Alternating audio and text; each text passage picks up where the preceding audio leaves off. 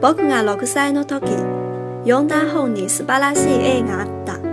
全部本当の話という名前の自然のままの森について書かれた本で、そこにボアという大きな蛇が獣を丸飲みしようとするところが描かれていたんだ。大体こういう絵だった。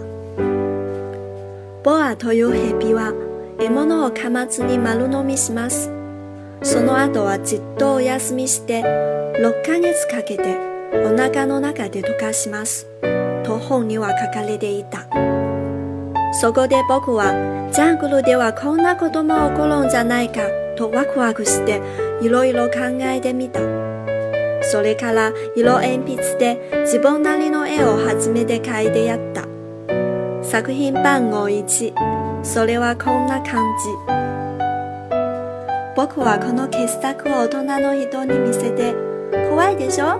と聞いて回った。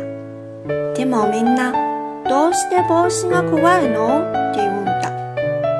この絵は帽子なんかじゃなかった。ボアが象をお腹の中で溶かしている絵だった。だから僕はボアの中身を変えて大人の人にもうまくわかるようにした。あの人たちはいつもはっきりしてないとダメなんだ。作品番号にはこんな感じ。大人の人はボアの絵なんて中が見えても見えなくてもどうでもいい。とにかく地理や歴史、算数や国語の勉強をしなさいと僕に言いつけた。というわけで僕は6歳で絵描きになる夢を諦めた。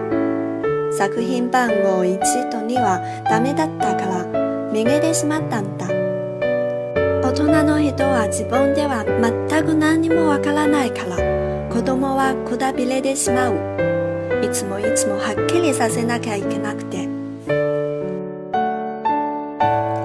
それで僕はしぶしぶ別の仕事に決めて飛行機の操縦を覚えた。世界中をちょっと飛び回った。地理を勉強して本当に役に立った。一目で中国なのかアリゾナなのかわかるから夜中に飛んで迷ってもかなり助かるってもんだ。こうして僕は生きてきてちゃんとした人たちとも大勢出会ってきた。大人の人の中で暮らしてきた。近くでも見られた。でもそれで何かいいことが分かったわけでもなかった。少し賢そうな人を見つけると僕はいつもとっておきの作品番号1を見せてみることにしていた。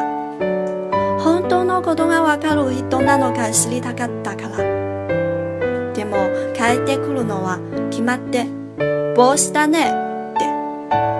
そういう人には、ボアの子供、自然の森の子供、星の子供喋らない。向こうに合わせてトランプ、ゴルフ、政治やネクタイのことを喋る。すると、大人の人は物事がはっきりわかっている人とお近づきになれてとっても嬉しそうだった。